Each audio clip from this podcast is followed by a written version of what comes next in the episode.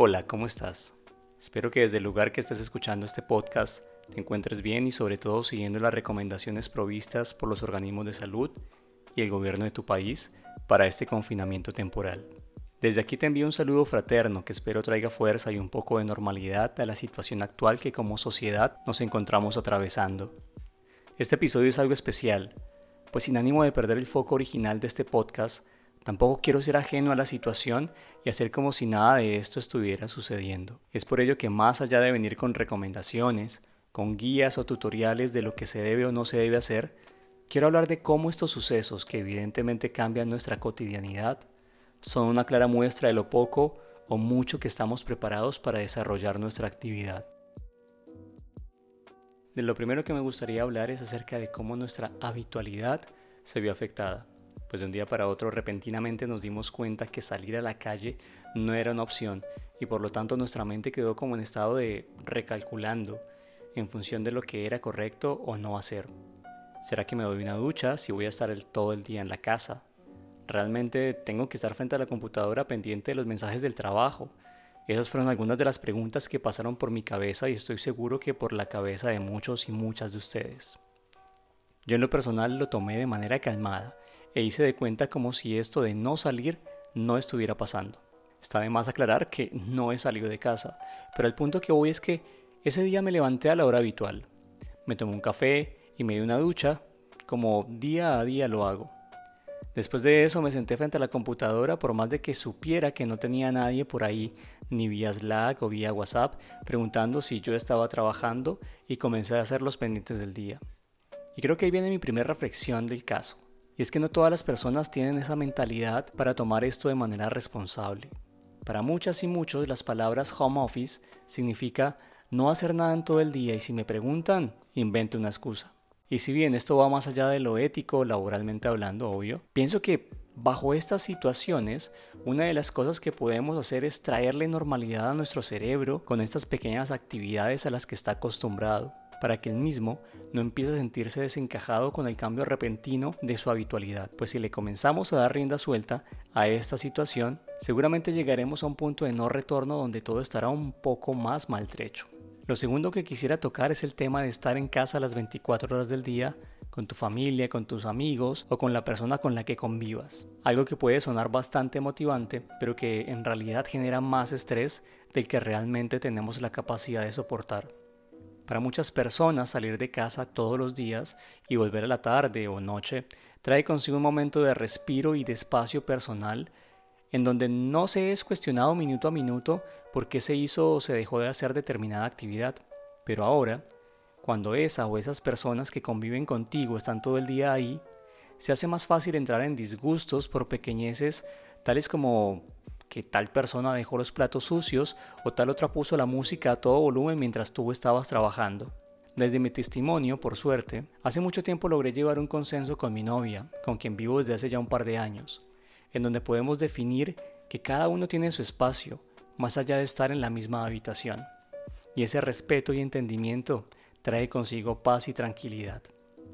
Así que lo fundamental aquí, desde mi punto de vista, es dialogar con las personas con quienes estás compartiendo este aislamiento y setear un par de reglas de convivencia, para que cada una de esas personas que habitan allí se sientan bien, sin un espacio vulnerado y sin vulnerar el espacio de los demás, pues al final de cuentas vivimos en una sociedad y esta es una de las básicas que debemos implementar. Así quizás cuando todo esto termine, puedas incorporar esa empatía y la lleves más allá de tu hogar, la lleves a la oficina, a tu grupo de amigas o de amigos o a tu grupo de deporte y a cualquier lugar donde vayas, ¿por qué no? Ya que eso generaría una mejor sociedad. Por otro lado están las herramientas digitales de comunicación, que hablar de ellas pareciera una obviedad, pero créeme, no lo es así. En estos días tuve la oportunidad de darme cuenta cómo existe un montón de gente que cree que los únicos medios para mantenerse comunicados son plataformas como WhatsApp, cuando existen muchas otras que te permiten tener un contacto mucho más certero y funcional. Por ello, pienso que este tipo de herramientas deberían ser conocidas por todas y por todos, también por tus allegados, pues de esa manera le estás dando opciones para comunicarse que no dependan de un solo ente.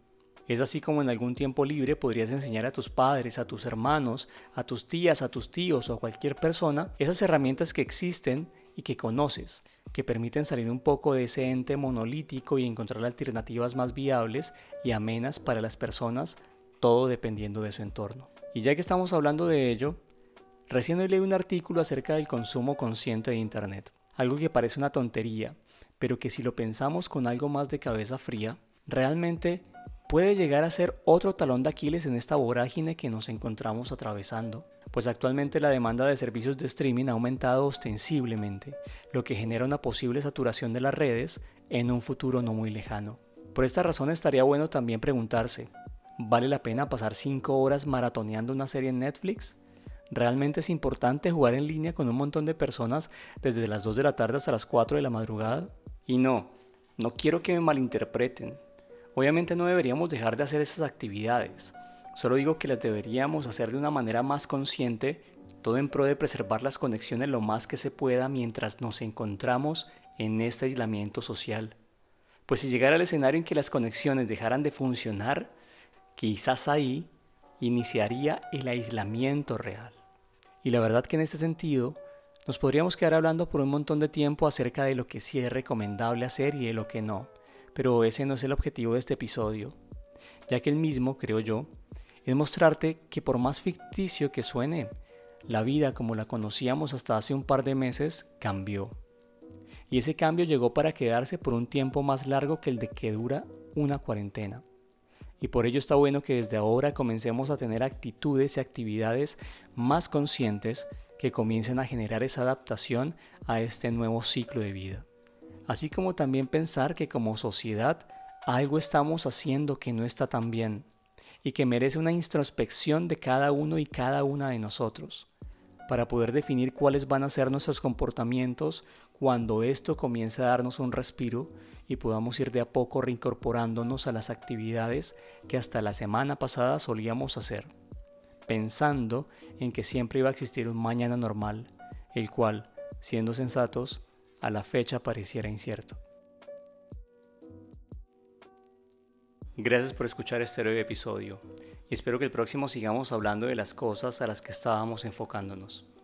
Un gran saludo para todos y para todas y recuerda, quédate en casa. Adiós.